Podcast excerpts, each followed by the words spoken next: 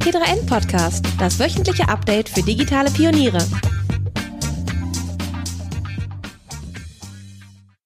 Hallo und herzlich willkommen zu einer neuen Folge des T3N Podcasts. Mein Name ist Luca Caracciolo, ich bin Chefredakteur bei T3N und heute noch ein letztes Mal dabei Stefan Dörner, noch Online-Chefredakteur, beziehungsweise wenn ihr das hört, ist er schon gegangen. Hi, lieber Stefan. Hallo Luca, grüß dich.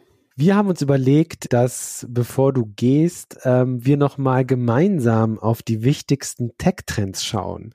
Tech-Trends, das ist ja so ein Thema, Stefan, da haben wir ja täglich mit zu tun. Ja, also in den großen General Interest Medien wird dann auch hier und da über künstliche Intelligenz, Blockchain und Virtual Reality geschrieben. Aber wir haben ja wirklich jeden Tag mit diesen Themen zu tun, über Jahre hinweg.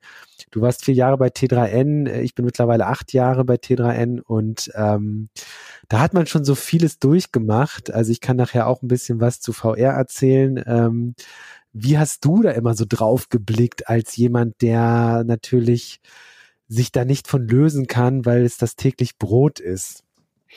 Ja, ich bin ein bisschen erstaunt in der Rückblick, im Rückblick, dass im Grunde in diesen vier Jahren, in denen ich bei T3N war, aber eigentlich auch schon in den Jahren zuvor, so kein so ganz großes Thema mehr neu dazugekommen ist. Also ich erinnere mich noch dass ich irgendwann um das Jahr 2009 das erste Mal über Bitcoin, glaube ich, geschrieben habe. Oh nee, es war, sorry, 2011, glaube ich, war das beim Handelsblatt noch, dass ich über Bitcoin geschrieben habe und dass ganz viel über, über die Blockchain gesprochen haben und dass viele ja gesagt haben, dass die Blockchain-Technologie nochmal ganz viel ändern wird. Und es gab ja teilweise auch so Erwartungen in Richtung, das wird nochmal so revolutionär anders, äh, wie das Internet alles verändert hat. Und das haben wir ja nicht erlebt. Was wir erlebt haben, äh, war im Grunde ja etwas sehr Absehbares, nämlich dass Computer weiterhin kleiner und schneller werden und wir damit natürlich alle inzwischen Smartphones in der Tasche mit uns rumtragen, die mindestens so viel können wie PCs vor zehn Jahren, eigentlich sogar auch eher mehr. Ähm, das ist aber, wie gesagt, ja eigentlich was sehr Lineares, also etwas, was man aus der Entwicklung bis dahin sehr gut abschätzen konnte.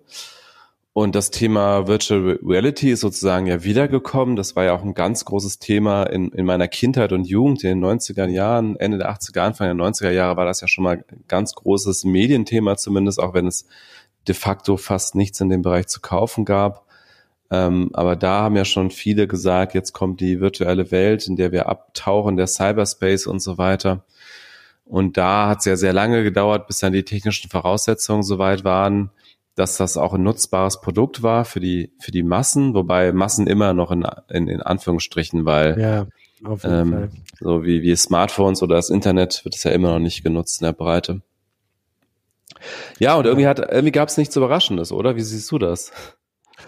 Ja, ich, ich sehe es ähnlich. Ähm, vor allen Dingen sieht man diese Wellenbewegungen in der Technologieentwicklung. Also du hast gerade schon von Virtual Reality gesprochen was wir, was die, die Entwicklung ging ja schon in Ende der 60er, Anfang der 70er los tatsächlich, das glaubt man gar nicht, aber auch da gab es schon so erste Konstruktionen. In den 90ern kam es dann wieder. Ähm, ganz bekannt war ja der Virtual Boy von Nintendo, wobei das gar keine richtige Virtual Reality war. Ähm, und dann war es wieder weg und dann ist es 20 Jahre später, 25 Jahre später wiedergekommen.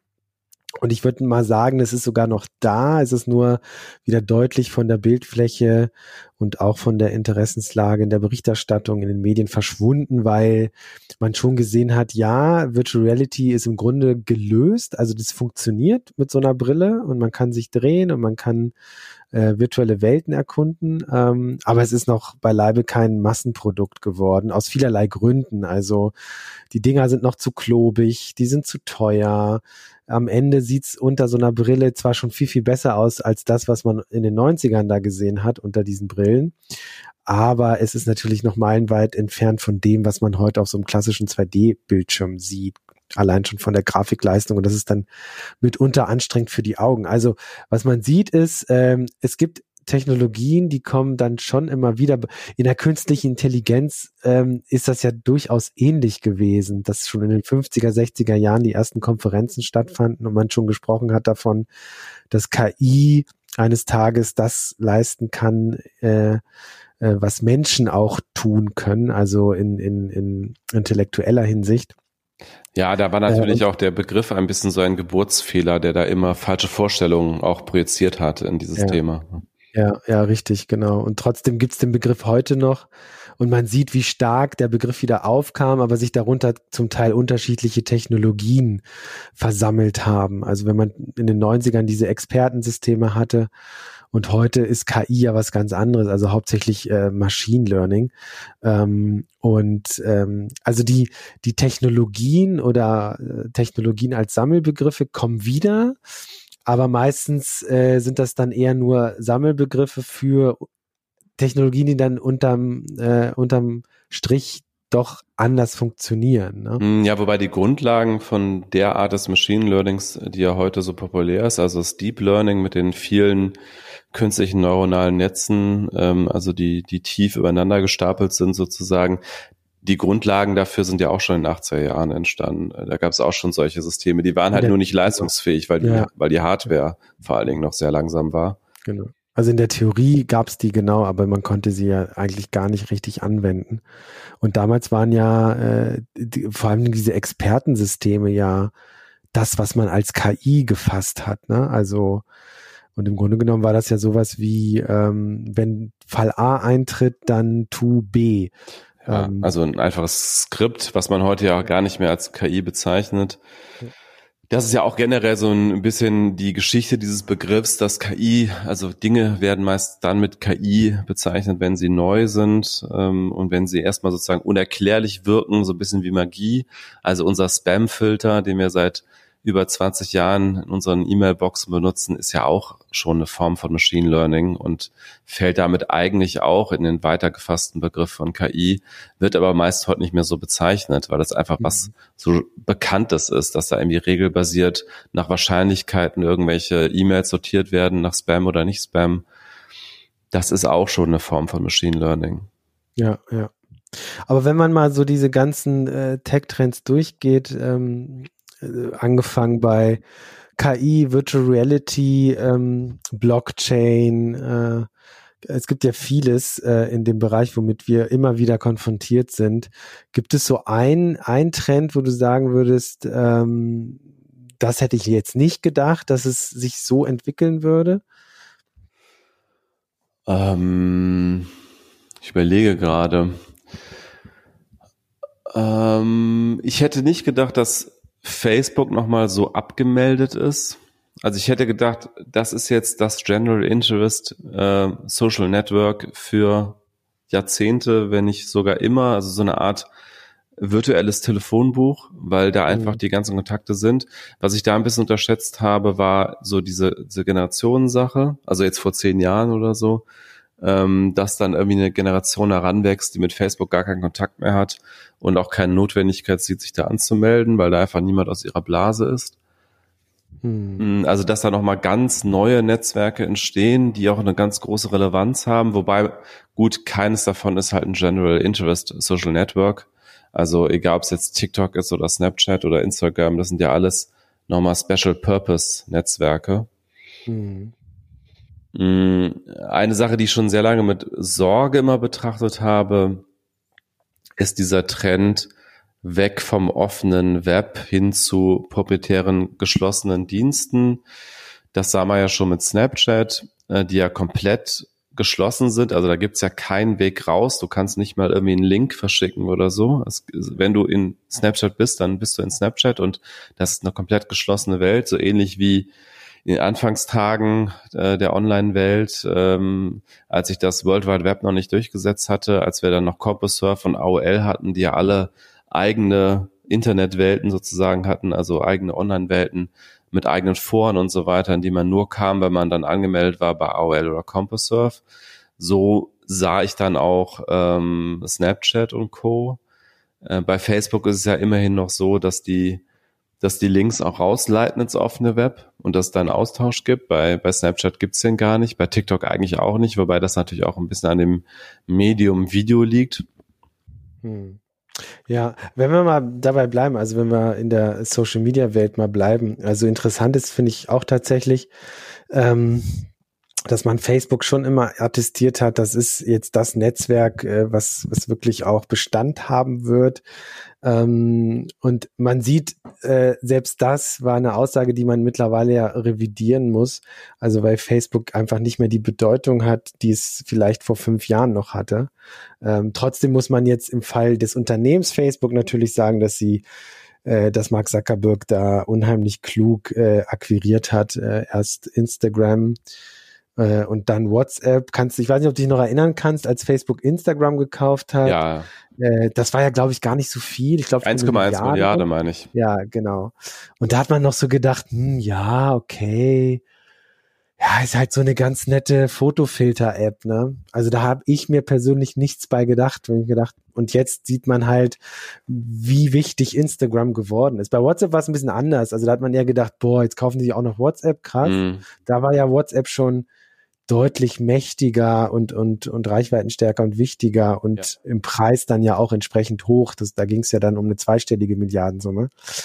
Ähm, aber wenn man sich das so anguckt, ähm, geschickt, geschickt einfach zugekauft, oder? Auf jeden Fall. Also im Falle von WhatsApp war es natürlich auch ein deutlich höherer Kaufpreis und da hatte WhatsApp auch schon diese klare Relevanz, also war schon ganz klarer Marktführer im Bereich der Instant Messenger. Bei Instagram, ich weiß doch, das war eine kleine Bude, ich glaube von elf Leuten, die haben sich total gefreut. Es gab da so ein, so ein Interview, ich, ich weiß nicht, irgendein so äh, US-Wirtschaftssender, MSNBC äh, oder CNBC oder so, äh, wo dann der Gründer also ausgetickt ist und, äh, und, und hysterisch gelacht hat über die Kaufsumme. Und naja, hätte mhm. er mal gewusst, was daraus wird. Wobei man natürlich auch sagen muss, keiner weiß, ob Instagram jemals diese Relevanz erreicht hätte, wenn Facebook es nicht gekauft hätte. Wahrscheinlich ja. sogar eher nicht. Äh, aber das ist auch eine Sache, die ich unterschätzt habe. Also wie groß und relevant Instagram dann eigentlich noch wird. Ich meine, am Anfang habe ich nicht mehr Instagram und Pinterest auseinanderhalten können. Das war für mich irgendwie immer alles so diese komischen Bildernetzwerke, die mich nicht interessiert haben. Ähm, und Pinterest spricht heute fast keiner mehr drüber, würde ich sagen. Wobei, die haben auch so ihre Nische, glaube ich. Ne? Ja, die haben, glaube ich, ihre Nische gefunden und sind auch gar nicht so klein, mhm. ähm, aber einfach schon anders gelagert als so die klassischen Social-Media-Kanäle wie Facebook, Twitter, Snapchat, Instagram und so weiter. Ja. Ja, und äh, als Snapchat dann aufkam, und man dachte so jetzt endlich der erste ernsthafte Konkurrent für Facebook, zu dem Twitter sich ja nie wirklich entwickelt hat, ähm, und und siehe da, ähm, auch da hat Mark Zuckerberg eine Strategie gehabt, nämlich die des einfachen Kopierens von Funktionen. Und dann hatte man plötzlich auch Instagram Stories in Instagram. Ja. Und Snapchat äh, gibt's ja immer noch. Also ich das, habe das ja auch nie wirklich genutzt, damals so ein bisschen ausprobiert, aber ähm, ist, glaube ich, nach wie vor ein groß, eine große Plattform, die auch ihre Nutzer findet. Aber das war schon wieder so ein, so ein äh, kluger Schachzug von Facebook. Ja, wobei das auch das Naheliegende natürlich in dem Fall war. Also ich glaube, Instagram zu kaufen war schon der, war schon der, der cleverere Schachzug. Dann am Ende Snapchat zu kopieren, ist ja jetzt äh, marktüblich, sage ich mal. Mhm. Äh, ich meine, Facebook hat auch viel von Twitter kopiert, äh, Hashtags und so weiter. Mhm. Ähm, da wird ja immer gegenseitig viel abgeschaut. Ähm, Wenn, hm. ja, wenn ich mich erinnere, wir, wir haben die allererste Podcast-Aufnahme, die wir je zusammen gemacht haben, war über die Zukunft von Twitter. Ja, nicht, stimmt. Da, da war ich noch nicht bei T3N. Da, da ja. war ich, äh, glaube ich, gerade zwischen zwei Jobs, nämlich zwischen ja. Wall Street Journal und Welt. Ja, genau. Und ich hatte privat diesen Podcast gestartet und der lief dann irgendwann unter T3N-Flagge. Und da haben wir damals schon über die Zukunft von Twitter gesprochen. Das muss um die circa fünf Jahre her sein. Ähm, und da war es ja so, dass das Netzwerk wirklich noch äh, tiefrote Zahlen geschrieben hat. Sie sind ja jetzt erst glaube ich, überhaupt das erste Jahr haben sie Gewinn gemacht, meine ich, im vergangenen Jahr. Das weiß ich jetzt gar nicht, ja. Ja, ich glaube, sie haben ja zum allerersten Mal kürzlich erst schwarze Zahlen geschrieben und ähm, ja, wie siehst du, wie siehst du Twitter heute nach, nach all der Zeit? Du bist ja ein großer Twitter-Nutzer. Also ja. wirklich regelmäßig, glaube ich, auch das Netzwerk, was du mit Abstand am meisten nutzt, ne? Ja, ja. Also ich nutze eigentlich fast, fast kein anderes Netzwerk ja, irgendwie. Ja, ja. Genau. Also wie, wie, wie blickst du auf die Zukunft von Twitter? Ich glaube, Twitter hat eine Sache geschafft. Also sie, sie haben sich diesem Fluch entledigt, äh, diese Erwartung erfüllen zu wollen, das nächste Facebook zu werden. Ich glaube, da, das war der Grund, äh, warum sie so unter Druck waren die ganze Zeit, auch an der Börse. Also der, der schien so Twitter, äh, schien so auf Augenhöhe zu kommen mit Facebook. Es schien, es war so eine Vision, glaube ich, von vielen Anlegern, ähm, vielleicht auch von Twitter selber, dass man einfach das Netzwerk für Nachrichten wird und das einfach eine genauso große Relevanz bekommt wie, wie Facebook. Und ich glaube, diesem Fluch haben sie sich ein bisschen entledigen können und wir wissen heute einfach, Twitter ist ein Boutique äh, Network sozusagen. Also gerade in Deutschland ist es ganz besonders extrem. Hier ist ja der Durchbruch zum Massenmedium nie auch nur ansatzweise geglückt, sondern es war immer ein Netzwerk von einer bestimmten, von einem bestimmten Teil der Gesellschaft. Also äh, deutlich überrepräsentiert sind Journalistinnen und Journalisten, Politikerinnen und Politiker und vielleicht noch so eine allgemeine Wirtschafts- und Tech-Bubble. Hm. Ähm, und, und auch generell politisch interessierte Menschen. Äh, es ist halt ein Medium, was sich ganz stark um, um Inhalte, um Text, um Nachrichten dreht. Und äh, so ein bisschen, ich meine, man hatte mal früher irgendwann Twitter als Microblogging bezeichnet, also so ein bisschen ist es das, ne? Also ein bisschen hat Twitter auch die Blogosphere abgelöst, so die so um das Jahr 2008, 2009 in Deutschland entstanden ist. Ich meine, die, es gibt wenig Blogs heute noch in Deutschland, die aktiv ja. betrieben werden. Und wenn dann eher so im Bereich Beauty oder wo da irgendwie Geld dran hängt. Und so ein bisschen ist inzwischen Twitter einfach das Medium, dass man sich da kürzer fasst, dass man Inhalte, die man länger ausführen will, nach draußen linkt. Ja. Aber mit dieser Positionierung als politisches Netzwerk oder als ein Netzwerk, wo viel Politik diskutiert wird und viel Nachrichten und Gesellschaft, äh, damit kommt natürlich auch so eine äh, gewisse scharfe Atmosphäre äh, da, dazu. Ne? Also ja. es, ist, es schon so, dass natürlich bei Twitter die Flame Wars äh, häufiger sind äh, als sowohl bei Facebook, da, da gibt's aber auch relativ viele Flame Wars, aber insbesondere natürlich auch im Vergleich zu Instagram oder so, was ja viele als das angenehmere Netzwerk dann beschreiben. Deshalb. Ja, also man hat in Instagram tatsächlich eine, eine ganz andere Gesprächskultur. Das liegt aber auch daran, dass das Netzwerk schon immer den Fokus auf Bild und später auf Video hatte und von der äh, von der Ausrichtung her und Nutzung auch, dass es natürlich immer eher darum ging zu zeigen, was man Tolles macht und tut und, ähm, und nicht so sehr, um irgendwelche Dinge zu diskutieren oder auf Inhalte zu verweisen mit einem genau. Kommentar oder so. Ne? Ich bin immer in Deutschland so ein bisschen ähm, unsicher, was, was, was die Relevanz von Twitter angeht, unabhängig jetzt mal davon, dass natürlich äh, Tweets und Twitter ja auch extrem bekannt dafür geworden ist, dass äh, Persönlichkeiten, Prominente darüber kommunizieren, natürlich allen voran auch so ein Donald Trump. Und dass solche Tweets dann natürlich zitiert werden und dann natürlich reihenweise in der Tagesschau zum Beispiel landen. Ja, aber das aber ist ja genau die Relevanz von Twitter. Also die genau, Relevanz, genau, ist, äh, ja. die stellt sich eben nicht direkt über die Nutzer her, also über die Anzahl der Nutzer oder so. Das sind immer noch vergleichsweise wenig, wenn man das vergleicht mit Facebook oder äh, selbst Snapchat hat äh, Twitter irgendwann eingeholt. Aber die Relevanz für die Gesellschaft, für die Politik, für die Nachrichten ist trotzdem größer als bei jedem ja. anderen Netzwerk. Also ja. wenn man sich anschaut, auch deutsche Politikberichterstatter, obwohl ja gerade in Deutschland Twitter ein richtiges Nischenmedium geblieben ist, man findet so viele Tweets in irgendwelchen Spiegel Online-Nachrichten und so eingebettet und so viel, was wir diskutieren, diskutieren wir, weil es dazu irgendwelche Tweets gibt oder weil ja auch äh, Twitter dafür gesorgt hat, dass Debatten viel transparenter laufen. Mhm. Äh, ein bisschen sieht man da ja auch äh, Wiederholung der Geschichte äh, bezüglich äh, Politikdebatten, was die Piratenpartei schon mal sehr bitter erfahren musste. Die haben ja ähm, auch so ungefähr ab 2009 äh, diesen Aufstieg erlebt und dann haben sie ja diese ganzen Debatten öffentlich geführt in Mumble und so und dann haben sie ja gemerkt, wie wie schnell sowas eskaliert, äh, wenn, wenn alle zuschauen können und wenn jeder weiß, wie groß die Differenzen sind zwischen verschiedenen mhm. äh, Mitgliedern der Partei. Und so ein bisschen merkt man das ja inzwischen auch, dass das auch andere Parteien trifft, weil äh, Spitzenpolitiker äh, und Spitzenpolitikerinnen bei Twitter aktiv sind und sich ja teilweise auch in irgendwelche Flamewars da äh, verwickeln mit anderen und mhm. man dann einfach, ja, es, es bringt sehr viel Transparenz rein, aber mhm. auch viel Eskalationspotenzial. Und gleichzeitig äh, finde ich interessant, dass eben sozusagen, als ob das eine Bühne wäre, wo man halt zuschauen kann, wie Prominente diskutieren ähm, oder Dinge in die Welt setzen. Und ähm, aber ich glaube einfach, der, der passive Nutzungsgrad ist extrem hoch bei Twitter. Ne? Also vieles passiert über über so eine äh, Meta-Diskussionsebene äh, in Nachrichten beispielsweise und so weiter.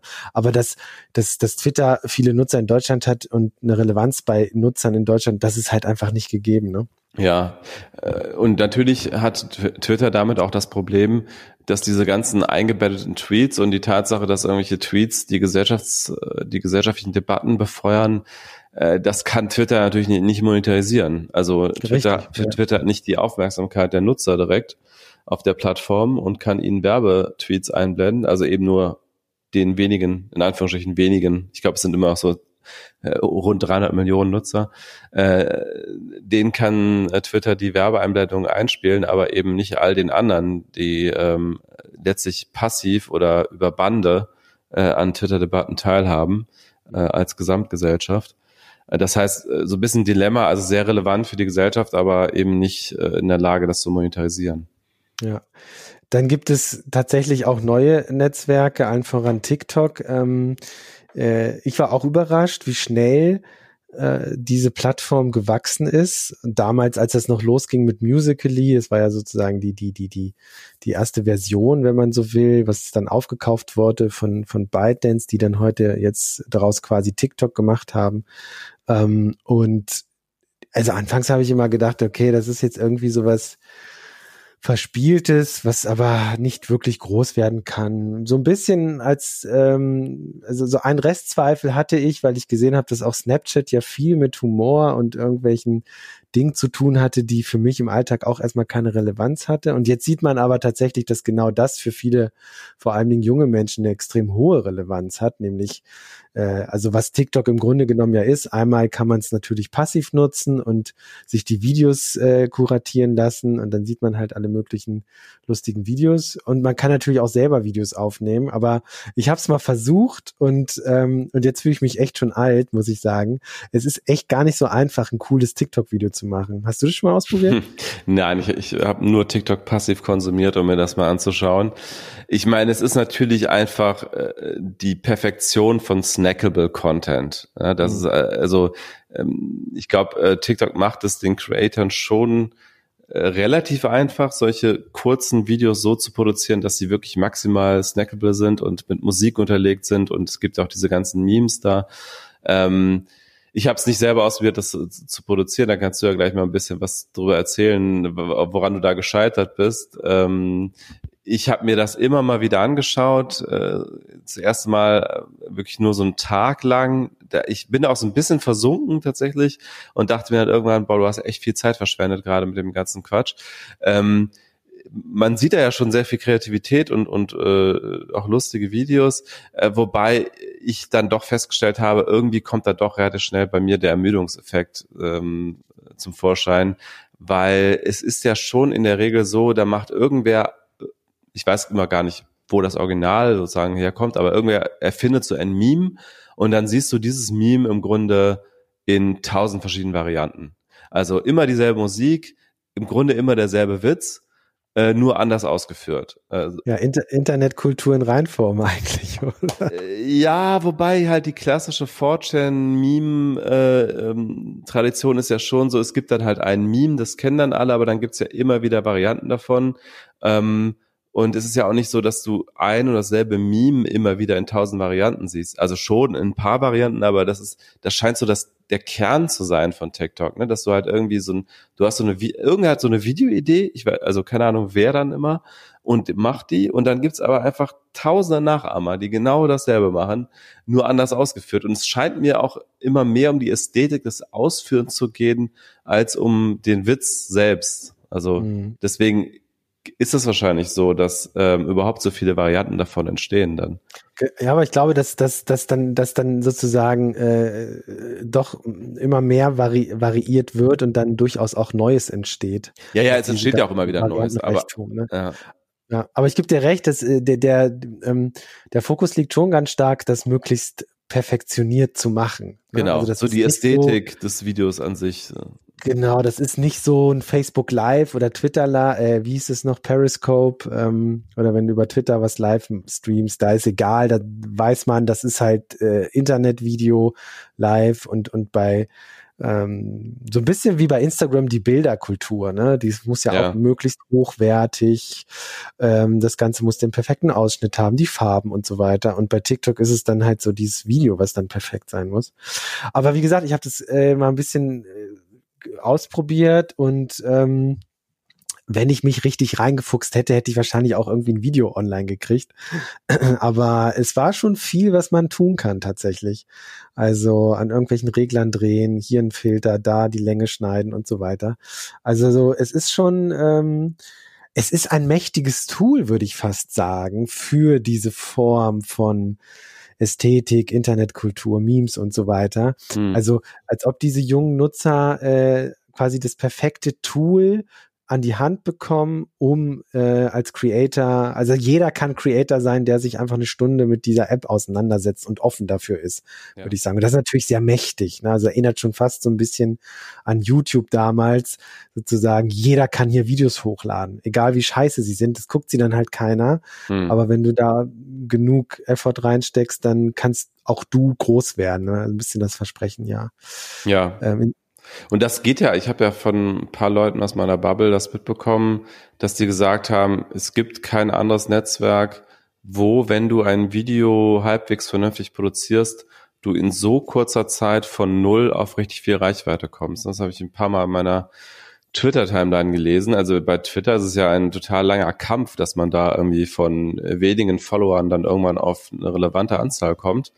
Und äh, durch diesen Algorithmus, der ja auch dann teilweise von, von Menschen bei TikTok ähm, beeinflusst wird, ähm, wenn du da ein gutes Video hast, kommst du da sehr, sehr schnell äh, auch auf viele, viele Zuschauer. Ja, ja. Und da, das ist ja der Vorteil, dass es nicht dieses Follower-Prinzip gibt, ne? Ja. Dass du wie bei Twitter erstmal so und so viel Follower brauchst, äh, um eine Reichweite zu erzielen. Und wenn du nicht prominent bist, dann kriegst du ad hoc diese, diese Gefolgschaft nicht, ne? Genau. Du möchtest dein Marketingwissen vertiefen, mehr über digitale Trends, spannende Cases und Marketing-Hacks erfahren? Dann hör dir unbedingt den OMR Education Podcast an. In Ask André beantwortet André Alper all deine Fragen rund um das Thema Online-Marketing. Egal ob SEO oder SEA, Affiliate, Content oder Social Marketing, E-Commerce oder Vergleichsportale. SEO-Legende und Digitalexperte André Alper hilft dir weiter. About You Co-Founder und CMO of the Year Tarek Müller nimmt dich in Think with Tarek mit in seine Gedanken zu verschiedenen Themen. Wie sieht er digitale Trends? Welche Marketingstrategien sind wirklich erfolgversprechend? Das OMR Report Spezial ist der Talk zur aktuellen OMR Report Ausgabe. Noch mehr Hacks, noch mehr Fachwissen. Für alle, die tief in ein digitales Thema eintauchen wollen. In den Deep Dive Folgen geht es um spannende Cases, Expertengespräche und Trends. All das, was Marketer wirklich interessiert. OMR Report Chefredakteur Rolf Herrmann spricht mit Experten, Influencern und erfolgreichen Marketern. Jeden Montag neu der OMR Education Podcast. Überall da, wo es Podcasts gibt. Ja, jetzt haben wir viel über Social Media geredet. Lass uns mal weiterspringen. Äh, ich werfe einfach mal Blockchain in den Topf. Ja. Auch ein, ein langes Thema für uns. Ähm Stefan, bitte, fang an.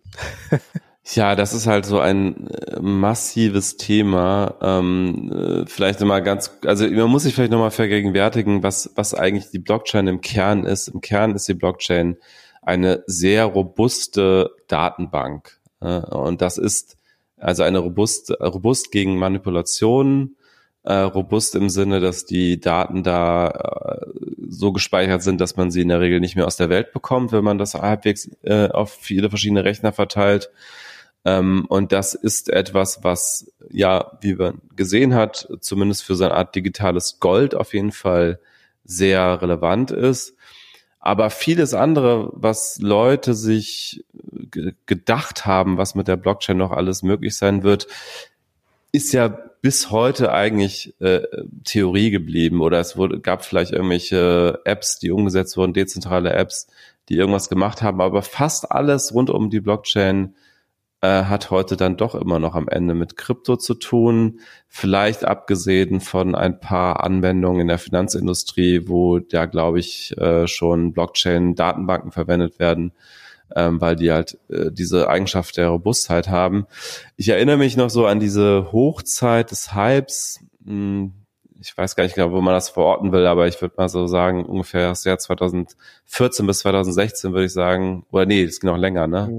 Ja, 17. Also 17 wir haben unsere Blockchain-Ausgabe damals Ende 2017 Genau, da war den, der absolute Krypto-Hype.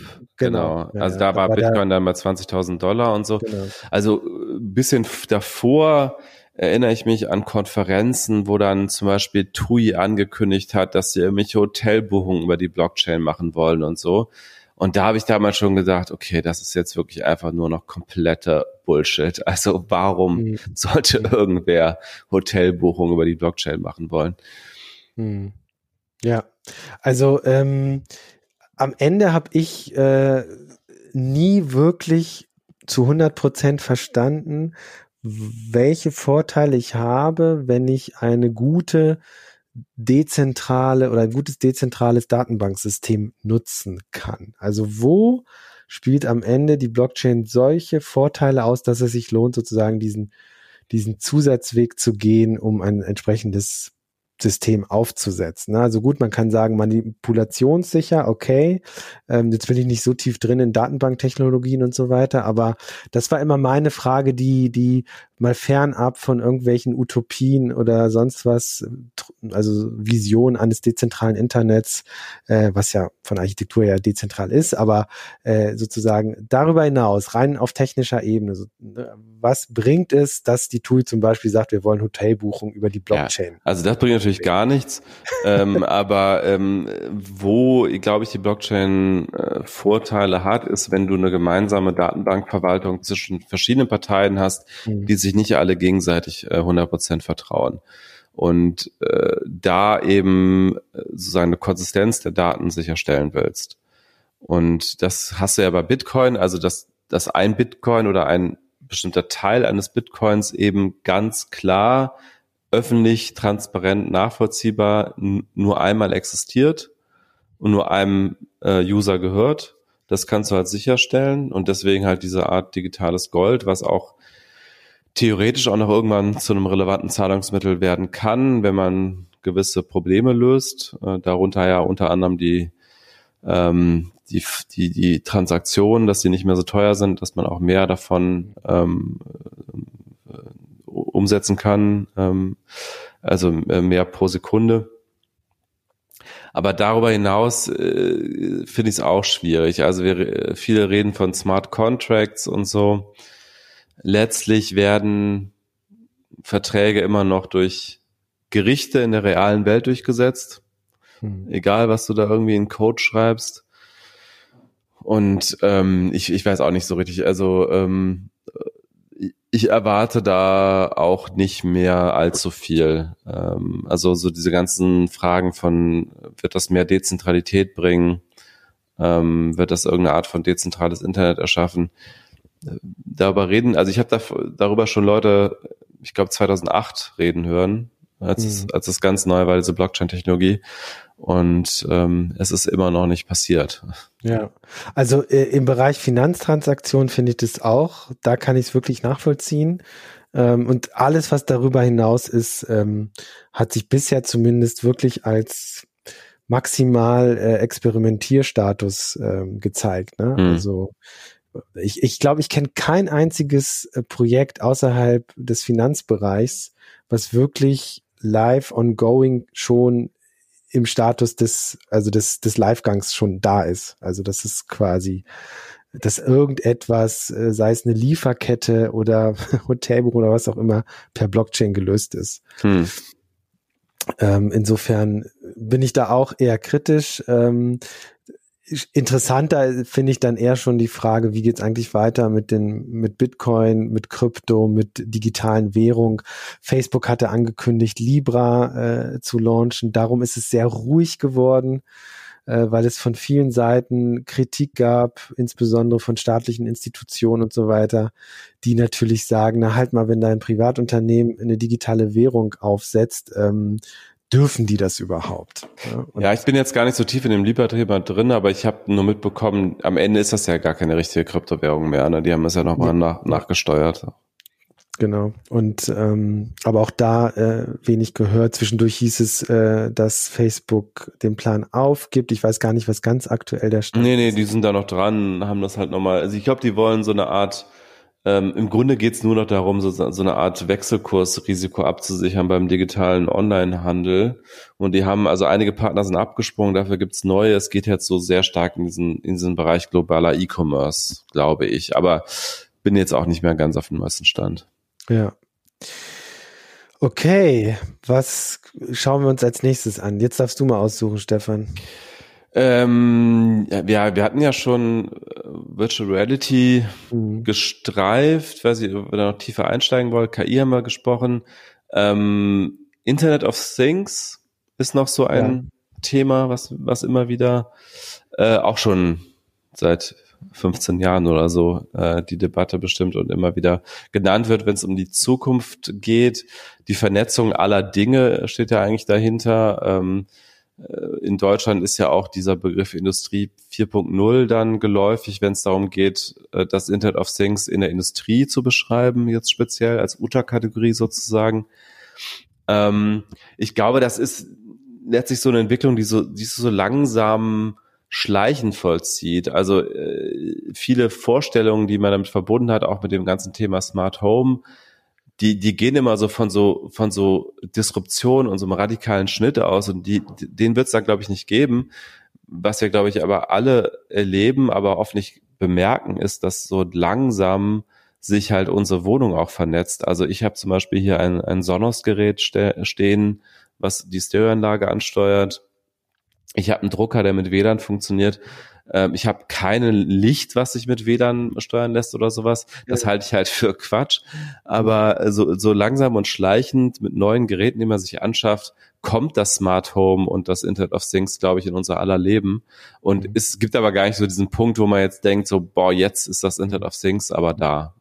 Ja, ja, es gibt ja so einfach, ich finde so, so, ich würde es als Infrastrukturentwicklung vielleicht bezeichnen, wie sowas, äh, wie, wie, da, da gehört halt 5G zu, da gehört also Netzwerke ähm, oder auch sowas wie Smart Home. Äh, Im Grunde genommen, wenn man will, auch sowas wie künstliche Intelligenz. Ne? Das ist ja ein stetiges Fortentwickeln der Software, äh, die immer schlauer wird im Sinne von, dass sie maschinell lernt jetzt aktuell. Und dann gibt es auf der anderen Seite, gerade auch im Consumer-Bereich ja Entwicklung, die sind ganz stark mit einem Produkt verhaftet. Ne? Also allen voran natürlich das iPhone damals. Also das hat wirklich was verändert. Also es hat wirklich über Nacht was verändert, wenn man das jetzt ein bisschen, ja. äh, ein bisschen länger betrachtet. Natürlich nicht über Nacht, aber im Vergleich zu den anderen Entwicklungen schon, weil man muss schon sagen, dass das sehr schnell ging damals mit den Smartphones. Und ich meine, äh, es ist 2007 angekündigt worden, ich glaube 2008 erschien und ein paar Jahre später war Smartphone eigentlich Standard. Ja, hm. und und diese anderen Entwicklungen, ähm, die die verlaufen so langsam im Hintergrund Hintergrund. Da gehört sicherlich auch das Internet of Things dazu. Ne? Und ich glaube, da gibt es eher so dann Momente, äh, wo Dinge zusammenkommen. Ne? Also wenn, wenn wir beispielsweise in ein paar Jahren voll funktionsfähiges 5G-Netz haben ähm, und dann auch so eine Latenz quasi fast bei Null liegt und, und dann ganz mhm. andere Dinge möglich sind, die wir uns heute vielleicht noch gar nicht vorstellen können, äh, dann passiert das über Jahre hinweg langsam. Ne? Und ich glaube auch, das ist etwas, was ja schon längst äh, ähm, Einzug gehalten hat. Bei mir persönlich, ich bin da auch überhaupt echt relativ langsam. Also mehr als einen vernetzten Drucker habe ich zu Hause auch nicht. Hm. Ähm, aber es gibt ja schon, wenn man will, kann man da ja schon richtig viel machen und über so ein Tablet an der Wand quasi das ganze Haus steuern. Ähm, und das kommt dann aber schleichend, glaube ich. Ne? Und mit ja. Und es kommt ja. anders, als, als man sich das oft vorstellt. Also ich meine, äh, als irgendwann mal in den 50er Jahren äh, alle über Roboter gesprochen haben, dann hat man sich irgendwelche Haushaltsroboter vorgestellt in der Zukunft, die einem die ganze Arbeit abnehmen. Und letztlich gab's die ja auch, äh, aber halt in Form von einer Waschmaschine, eines Geschirrspülers und so weiter und nicht als ein komplett funktionsfähiger Komplettroboter. So, es gibt ja so die einzelnen Geräte, die einem irgendwie das Leben halt erleichtern. Und ähm, als in den 90er Jahren das Internet groß wurde, haben alle vom Internetkühlschrank gesprochen, den gibt's nicht. Äh, das hat nie, der sich irgendwie selber die Sachen nachbestellt. Ja. Äh, das gibt's nicht, aber ich glaube auch nicht, dass so irgendwie äh, per App das Lichtsteuern das große Ding werden wird, weil ein Schalter tut seinen Dienst einfach immer noch ziemlich gut. Ähm, aber ähm, ich meine, so smarte Steuerung von Heizung zum Beispiel könnte ja durchaus was sein, was, was sinnvoll ist und viele andere Kleinigkeiten. Ne? Hm. Ähm, ja, ja. Also ich bin in dem Zusammenhang eigentlich gespannt auch, äh, was so Sprachsteuerung, was daraus wird weil ähm, theoretisch kannst du dein Haus ja dann über das Interface auch per Sprache steuern. Äh, trotz aller Smart Speaker und Siri und wie sie alle heißen, muss ich sagen, ich benutze es so gut wie gar nicht. Ja, also Siri ist ja auch einfach richtig, richtig schlecht. Ja. Also immer noch. Also nicht mal Hey Siri versteht mein Siri zumindest. Okay. ähm, ich habe Google Home also von daher, vielleicht bin ich doch schon ein bisschen mehr im Smart Home, äh, als ich jetzt mir, mir gerade bewusst war. Also ich habe zwei Google Homes zu Hause äh, und die funktionieren auch deutlich besser als Siri, aber sind natürlich beide immer noch extrem dumm. Also hm. ähm, ich nutze sie im Grunde für zwei, drei Sachen regelmäßig. Das erste ist, ich sage, äh, hey Google, spielt Deutschlandfunk Radio weil ich ständig Deutschlandfunk höre, wenn ich irgendwie dusche oder wenn ich irgendwie bade oder äh, manchmal auch einfach so im Hintergrund oder wenn ich koche zum Beispiel. Das zweite ist, hey Google, Timer zehn Minuten, äh, wenn ich irgendwie äh, was koche oder wenn ich, äh, ah, Jetzt hat gerade Google mich verstanden, was ziemlich weit weg ist. ähm, Der Klassiker. Ja. Und äh, das, ähm, also wenn ich irgendwie einen Tee mache oder irgendwie sowas. Und das dritte ist, äh, hey Google, wie ist das Wetter? Ja. Das ja, sind die ja. drei Anwendungen, die ich dafür ja. habe. Äh, und bis vor kurzem konnte äh, Google Home nicht mal mir eine Zugverbindung raussuchen. Das haben sie inzwischen raus. Also ich hatte zwischendurch mal gefragt, hey Google, wann geht der nächste ähm, Zug von Berlin nach Hannover oder umgekehrt? Und das, das ja, Google hört, versteht mich gar nicht so richtig im Hintergrund. Aber ähm, ähm, das, das kann es inzwischen, aber ganz, ganz viel anderes nicht. Also wenn es ein bisschen komplexer wird, ähm, dann stößt diese KI immer noch sehr stark an Grenzen.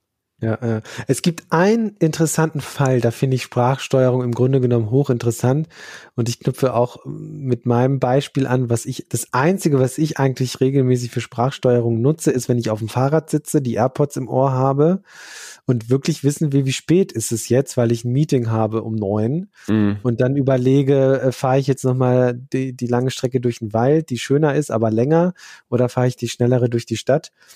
Ähm, da will ich wirklich wissen, wie spät ist es und das mache ich auch. AirPods, also äh, Bluetooth in ihr Kopfhörer finde ich eigentlich sehr interessant. Also ich ja. bin ein großer ja. AirPod-Fan ähm, und habe die jetzt seit drei Jahren ungefähr im Einsatz oder zweieinhalb Jahren. Und ähm, diese, diese Idee, dass wenn die, wenn die Stiele irgendwann weg sind von den AirPods und wirklich mal nur noch so kleine Knöpfe, muss man sehen, wie, wie gut das technisch lösbar ist. Aber gehen wir mal davon aus, dass in ein paar Jahren die, diese Stiele viel kürzer sind. Man wirklich nur noch weiße Knöpfe im Ohr hat, die man nicht mehr mehr sieht und man hat die Verbindung zum Smartphone, also zu deinem, zu deiner Recheneinheit quasi. Und dann wird's, glaube ich, schon auch nochmal interessant, was halt was, also ich weiß nicht, ob du das kennst, aber es gab in der Vergangenheit bei mir, das erzählen auch immer andere Leute, die sich mit Technologie beschäftigen, diese Momente, wo du denkst, oh krass, das ist, das fühlt sich gerade nach Zukunft an. Und du hast mhm. ja, glaube ich, auch mal bei Twitter gesagt, du hattest dieses Gefühl ganz lange nicht. Weiß mhm. nicht, das korrekt ist. Und ich hatte das das letzte Mal wirklich, als ich die AirPod im Ohr hatte, mit meinem Smartphone ähm, spazieren war. Ich glaube, ich war sogar auf dem Fahrrad und mein erstes Telefonat geführt habe. Mhm. Das heißt sozusagen ohne Einschränkung, also also ich spüre manchmal meine AirPods ja nicht mal im Ohr. Ich vergesse sie oft im Ohr, so dass mir Leute sagen, hörst du mir überhaupt zu? Und ich dann erst mir bewusst mache, dass ich die Dinger noch im Ohr habe. Sozusagen ohne irgendwie zu spüren, dass ich ein Telefon halten muss oder einen dicken Kopfhörer oder ein Headset aufhabe, mit anderen Menschen zu sprechen, die nicht da sind. Mhm. Und ohne zu, irgendwas körperlich zu spüren. Das fand ich krass. Das fand ich ein krasses Gefühl. Ja, kann ich gut verstehen. Ich habe selber keine AirPods, ähm, aber ich habe äh, mir ist schon aufgefallen, dass die AirPods äh, sicherlich so ein bisschen der Hidden Champion des Jahres 2019 waren bei der Hardware. Also das ist ja ein extrem erfolgreiches Produkt von Apple und äh, viele sind auch sehr begeistert davon und die haben ja auch eine gute Qualität. Äh, und ich hatte 2019 auch noch diesen Artikel geschrieben, warum 2020 das Jahr von Augmented Audio werden könnte, weil viele sprechen ja äh, schon Jahre von äh, Augmented Reality und da sind wir immer noch sehr weit von entfernt, unter anderem äh, weil ähm, die Hardware einfach noch nicht so weit ist in diesem Bereich. Also ein bisschen ähnlich wie bei VR, nur halt noch weiter weg. Und das Thema Augmented Audio könnte ja eigentlich technisch viel schneller umgesetzt werden. Dafür braucht man ja dann nicht allzu viel Leistung. Ähm, und da bin ich mal gespannt, ob wir noch was sehen werden. Also bisher habe ich noch keine großen Augmented Audio Anwendungen gesehen, also was wie ein äh, Stadtführer zum Beispiel, der hm. je nachdem, wo man sich gerade befindet, dann entsprechend Inhalte einblendet. Ähm. Aber wäre so naheliegend, ne? Also, ja. dass es das noch nicht gibt. Und ich weiß gar nicht, ob es das vermutlich gibt es solche interaktiven Apps und dann kannst du natürlich die AirPods aufsetzen und dann hörst du das halt in deinen AirPods. Ähm, Gehe ich mal von aus. Aber also, wenn man das wirklich mal weiterspinnt und du überlegst, es gibt vielleicht irgendwann ja, vermutlich sind es dann schon immer Smartphone-Apps, aber sowas wie Google Maps ähm, funktioniert ja theoretisch auch jetzt schon, dass du das gar nicht siehst, sondern nur hörst. Das mache ich eigentlich immer so, wenn ich im Fahren unterwegs genau. bin. Ja, ja, ja genau. Und, ja. und das ist halt, das funktioniert, ne? Du, du fährst irgendwo lang und dann sagt dir einfach Google Maps jetzt bitte rechts abbiegen und du brauchst das Bild gar nicht mehr, ne? Genau. Also manchmal ist es halt äh, verwirrend, weil Google dann irgendwas erzählt von du musst wenden oder so und das stimmt gar nicht. Aber ähm, ich mache das schon seit Jahren so, dass ich mit den Kopfhörern im, im Ohr Fahrrad fahre, wenn ich irgendwo hinfahre und ich nicht genau ja. weiß, wo es ist. Hm. Ja, was haben wir noch? KI haben wir gestreift. Genau. Virtual Reality haben wir gestreift. 5G ja, ich meine, man kann auch äh, ein bisschen über diese Metatrends sprechen. Also ich glaube, es gibt einen, einen ganz, ganz, ganz großen Metatrend, den wir sagen auch ein bisschen unsichtbar für viele seit Jahrzehnten sehen. Das ist einfach der, das Ersetzen von Software, ähm, also beziehungsweise das Ersetzen von Hardware, Hardware durch Software, mhm. dass immer mehr Software wird. Ähm, und da gibt's ja auch diesen bekannten Spruch von Marc Andresen, dem Wagniskapitalgeber aus den USA, der mal diesen Gastbeitrag im Wall Street Journal geschrieben hat, Software is eating the world. Und das ist, glaube ich, ein Megatrend, der ja seit Jahrzehnten anhält und da ist auch kein Ende in Sicht. Und dass Software auch immer wichtiger wird, das sieht man ja auch äh, bei, bei Autos zum Beispiel. Auch der Siegeszug von Tesla hat natürlich auch ganz stark mit, mit Software zu tun und wie sie Software umgesetzt haben. Sie sind ja immer noch nicht gut darin, Autos zu bauen wenn man sich mal so umhört, wie da so die Verarbeitung ist der Teslas. Aber äh, Software haben sie halt echt gut im Griff und schaffen das einfach von der Usability her sehr, sehr gut umzusetzen. Ähm, und äh, letztlich auch das damit zusammenhängende große wirtschaftliche Thema in der Digitalwirtschaft, ähm, Plattformökonomien und was das alles für Implikationen darauf hat, ähm, ja, wie wir heute Wirtschaft organisieren und wie auch Wohlstand verteilt wird. Ne? Also dass mhm. Plattformen eine derart äh, dominante Rolle spielen heute für die Wirtschaftswelt. Ähm, und was ja zur Folge hat, dass dann ähm, mit, mit Software ähm, sehr viel Wertschöpfung getrieben werden kann mit relativ wenig Menschen.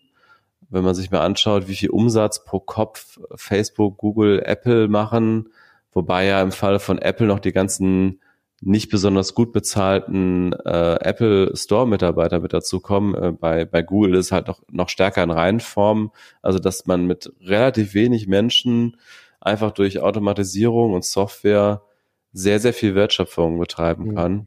Ich finde, ich finde, ähm, man nimmt ja häufig dann die großen Plattformen, ähm, um das zu belegen. Ich finde ja so, so, so, so kleinere Unternehmen ja fast noch interessanter, weil die Zahlen noch krasser sind. Ne? Also wenn man sich sowas wie Epic Games anguckt, die haben im Jahr 2018 mit 700 Menschen, also Mitarbeitern oder 800, aber mehr sind es nicht, äh, einfach also drei Milliarden äh, Dollar Gewinn gemacht.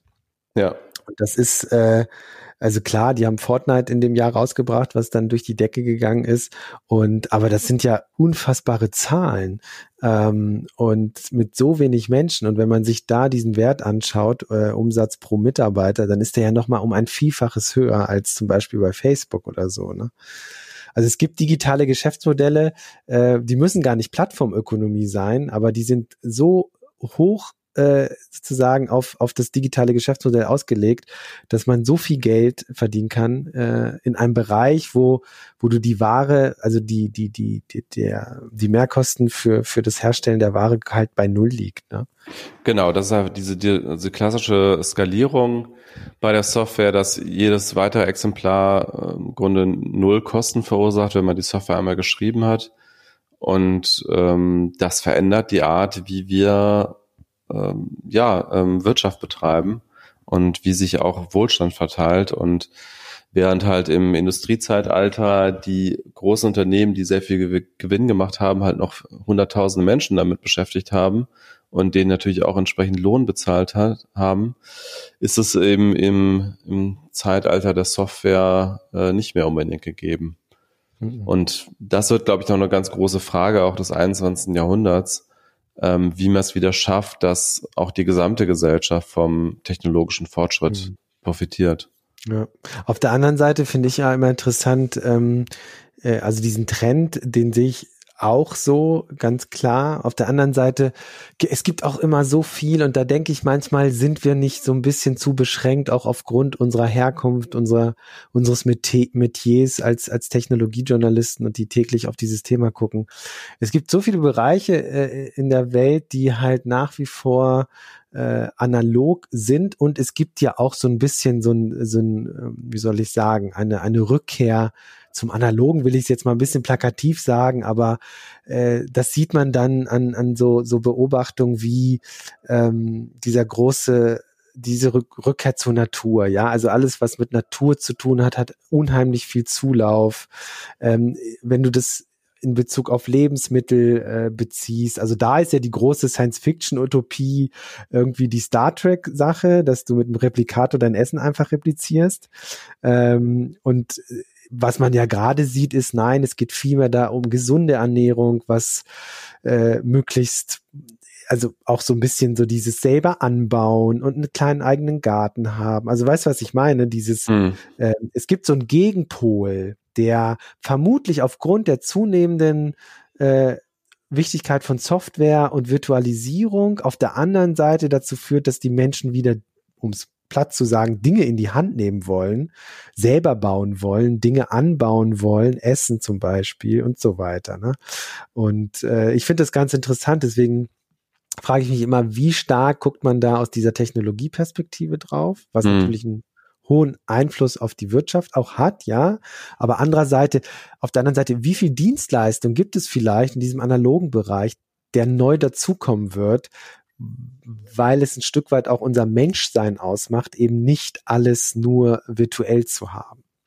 Ja, also es gibt ja schon äh, schon länger äh, diesen Trend ähm, zu. Ich bin ja hier selber in der in der Bubble, wo das stattfindet in Prenzlauer Berg, hm. äh, wo dann irgendwie äh, kleine Mini-Boutiquen und kleine ähm, Imbisse und Restaurants, wo alles handgemacht und Bio und so weiter ist und alles, äh, also eher Richtung mehr menschliche Arbeit äh, geht. Aber das ist ja schon eine Sache, wo man sich fragt, ist das wirklich was, was global dann äh, funktioniert? Also ähm, das ist ja jetzt gerade eine Wohlstandsbubble hier, ne? wenn man sich überlegt, äh, wird das so sein, dass Millionen von oder auch Milliarden von Menschen ähm, die überhaupt die Ressourcen dafür haben, äh, für sowas Geld auszugeben, glaube ich nicht. Das wird schon eine Ausnahme sein. Ne? Die, die Landwirtschaft im Großen und Ganzen wird weiter industrialisiert sein, weiter mechanisiert und weiter äh, auf, auf große Skaleneffekte ausgelegt sein.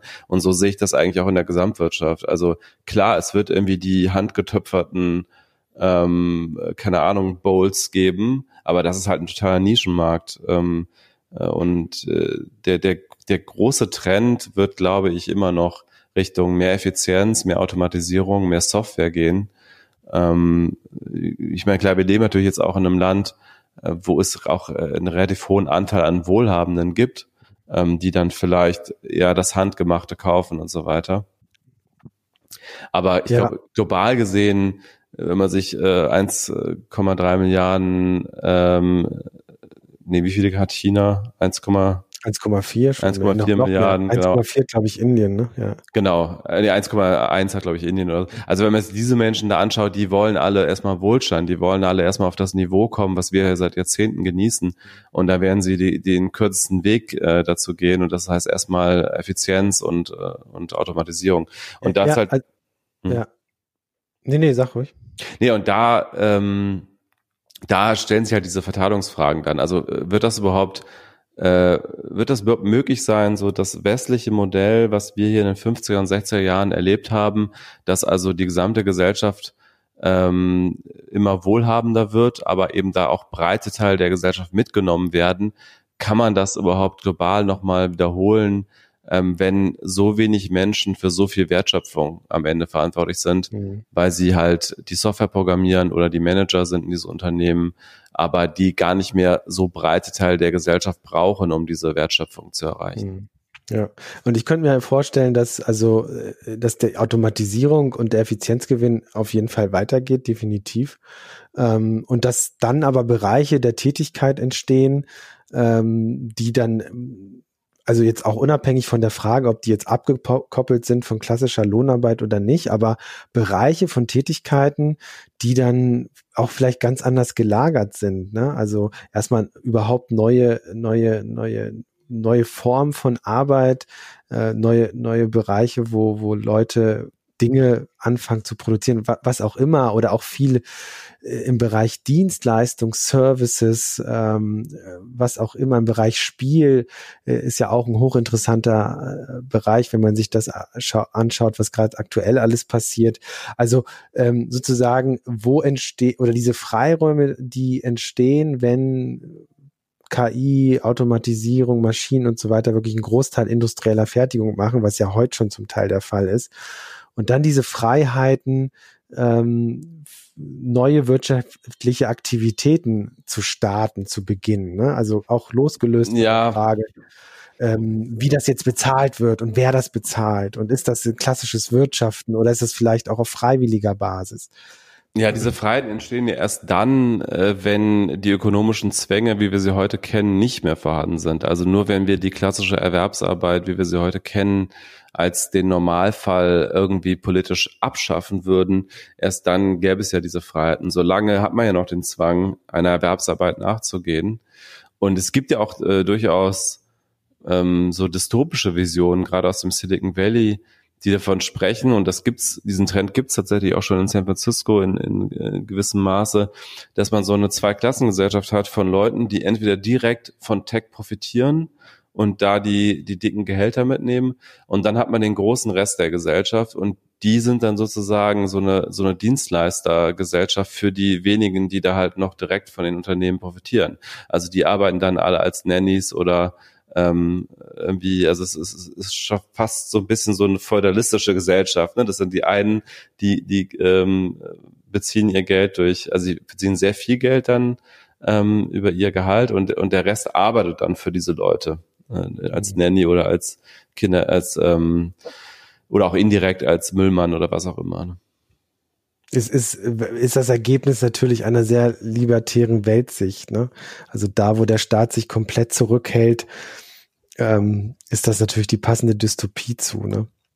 Ja, aber das ist ja da das, wo es momentan drauf hinauslaufen würde, in, gerade auch in den USA, wenn man es sozusagen so laufen lässt, wie es jetzt gerade sich entwickelt. Hm, ja. Ja, in Europa und, und Deutschland hat man ja schon einfach diese Tradition der sozialen Marktwirtschaft. Und das wird ja jetzt die große Herausforderung werden. Ne? Also sozusagen diese, diese neuen äh, Bereiche von Arbeit zu definieren und auch zu definieren, inwiefern ähm, bereits bestehende Arbeit als solche deklariert wird. Ne? Also dieses klassische Thema der, der Care-Arbeit. Also mhm. das ist ja auch Arbeit, also Kindererziehung, Haushalt und so weiter und so fort, ähm, was wir heute noch nicht berücksichtigen. Und wenn in Zukunft dem mehr Wert beigemessen wird, ähm, dann kann das ja etwas sein, wo man sich dann sagt, ich äh, mache jetzt drei Jahre eine Auszeit äh, und das ist dann gar nichts mehr, weil ich Kinder habe oder kleine Kinder und das ist auch überhaupt nichts mehr Besonderes. Ne? Also gibt es eine Je Rejustierung von, von, von Arbeit auch einfach. Das finde ich eigentlich sehr interessant. Ich würde es mir wünschen, sozusagen. Mhm. Es gibt ja diesen, äh, diesen Ansatz einer Feministin, mir fällt jetzt der Name gerade nicht ein, die mal definiert hat, wie müsste eigentlich so ein idealer Tag aussehen. Und das wäre halt, der wäre immer in vier, vier Stunden Takte ganz grob idealtypisch aufgeteilt. Ne? Also mhm. vier, vier Stunden ähm, bist du mit, mit so Sachen wie Kindererziehung und so beschäftigt, ähm, Haushalt, vier Stunden arbeitest du, äh, vier Stunden, jetzt der, der, der Block fällt mir jetzt nicht ein tatsächlich. Ich glaube, so du kümmerst dich um andere oder nee, politische Arbeit, genau. Mhm. Und das vierte ist dann die Sorge um sich selbst. Mhm.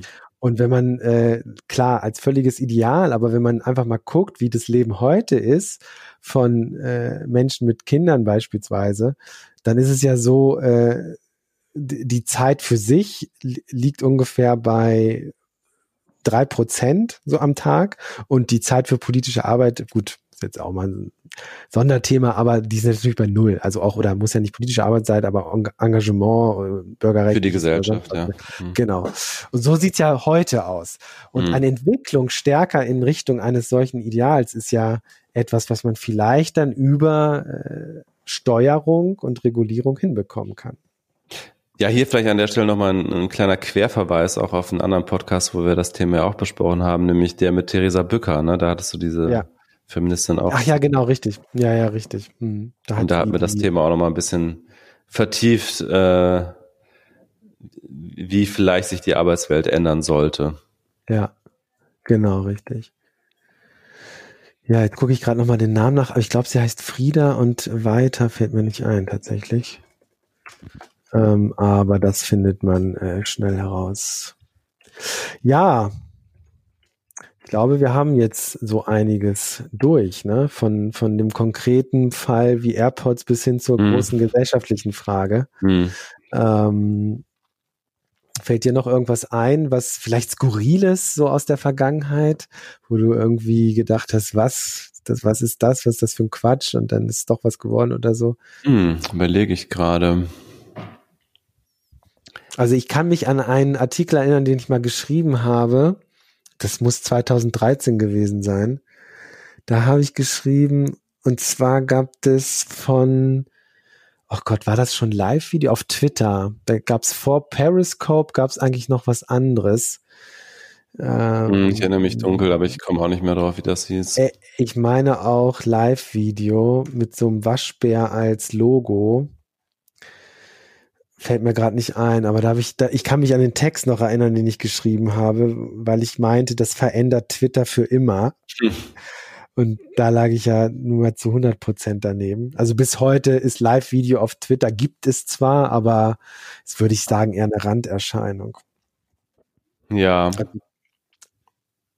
Also ja. Nicht, nicht, nicht wegzudenken, aber es hat Twitter nicht verändert. Ja, ja ja. Ja, ich meine, es ist ja häufig so, dass dann Trends tatsächlich irgendwie so kommen, wie das viele denken, aber eben nicht genau so, wie man das denkt oder dass es nicht genau das Produkt ist. Mhm. Ich meine, als ich angefangen habe als Journalist, war das Thema Second Life gerade ganz groß.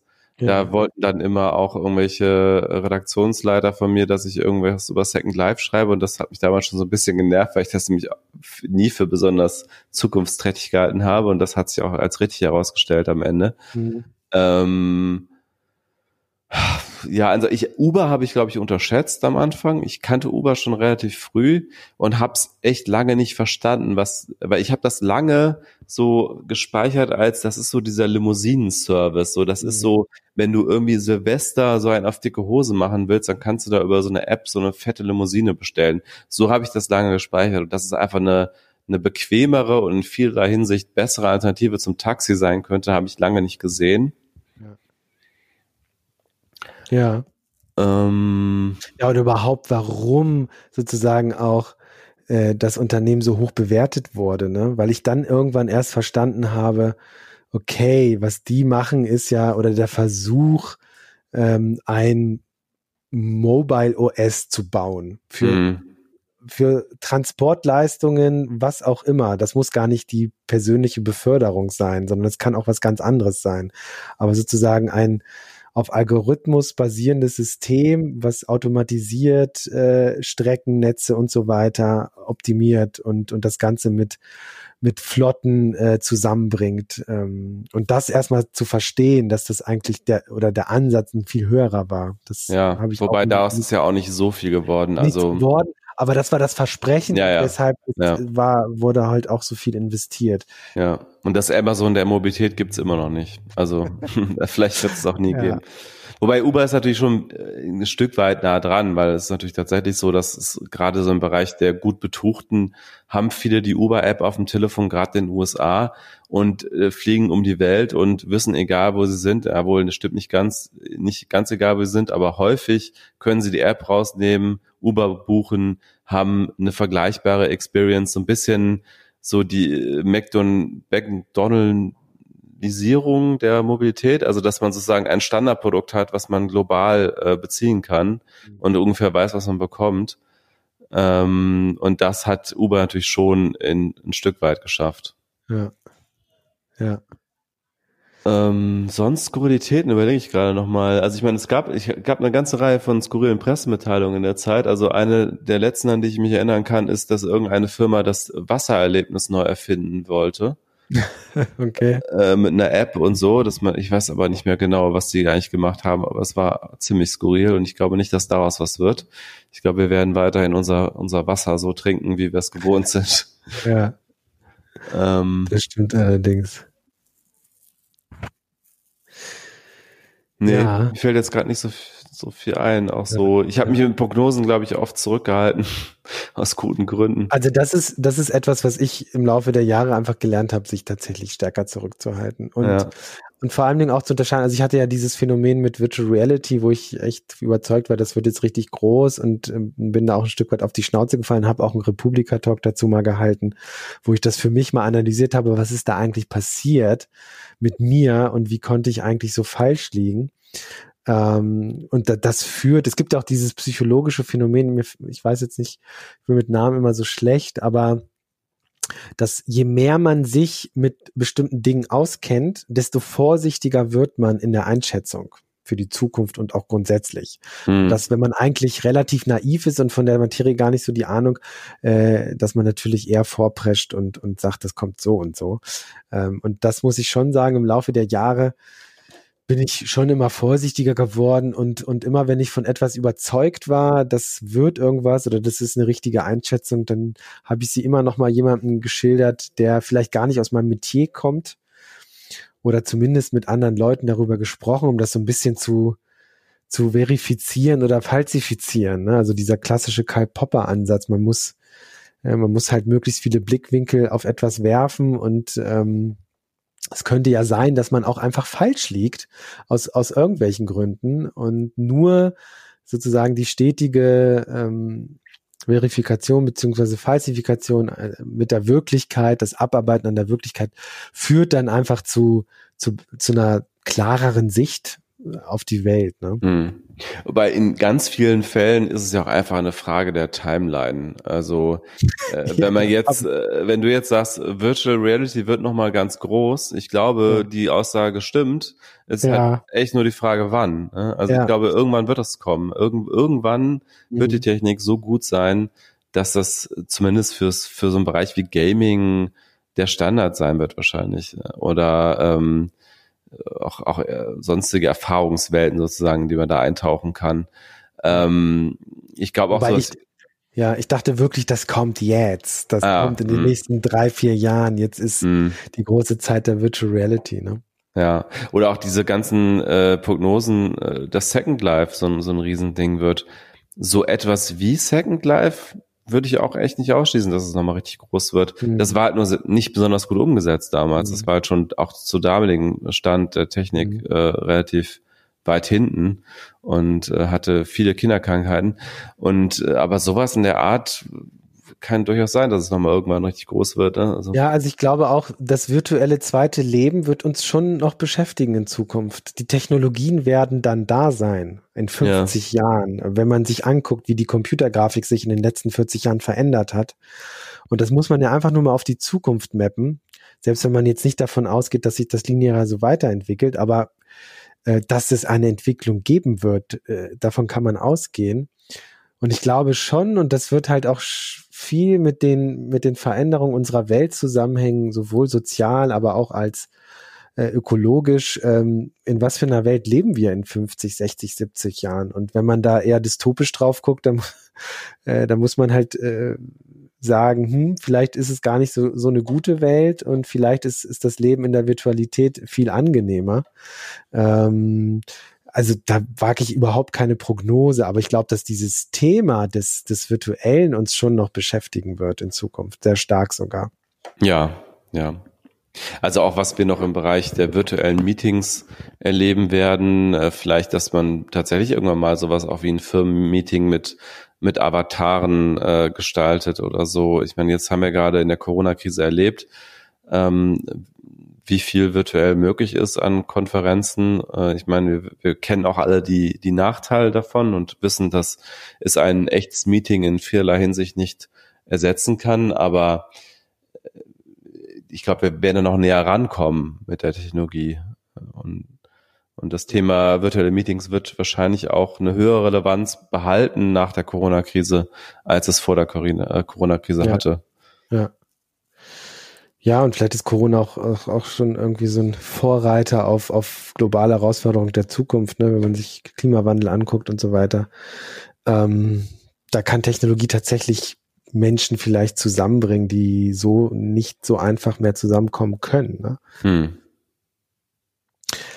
Gut. Ich glaube, wir haben einen kleinen wilden Ritt äh, durch äh, ein paar Jahre äh, Journalistenerfahrung äh, im Bereich Tech durch. Ähm, Stefan, vielen, vielen Dank äh, für dieses Gespräch. Fand's super. Und liebe Ja, Hörer, äh, bis zum nächsten Mal in Zukunft dann leider ohne Stefan. Genau. Aber Stefan, noch bei, bei, bei Twitter folgen genau, bei Twitter folgen unter Döner mit OE. und wir schreiben und sehen uns. Genau. Bis dann. Alles klar. Ciao. Tschüss.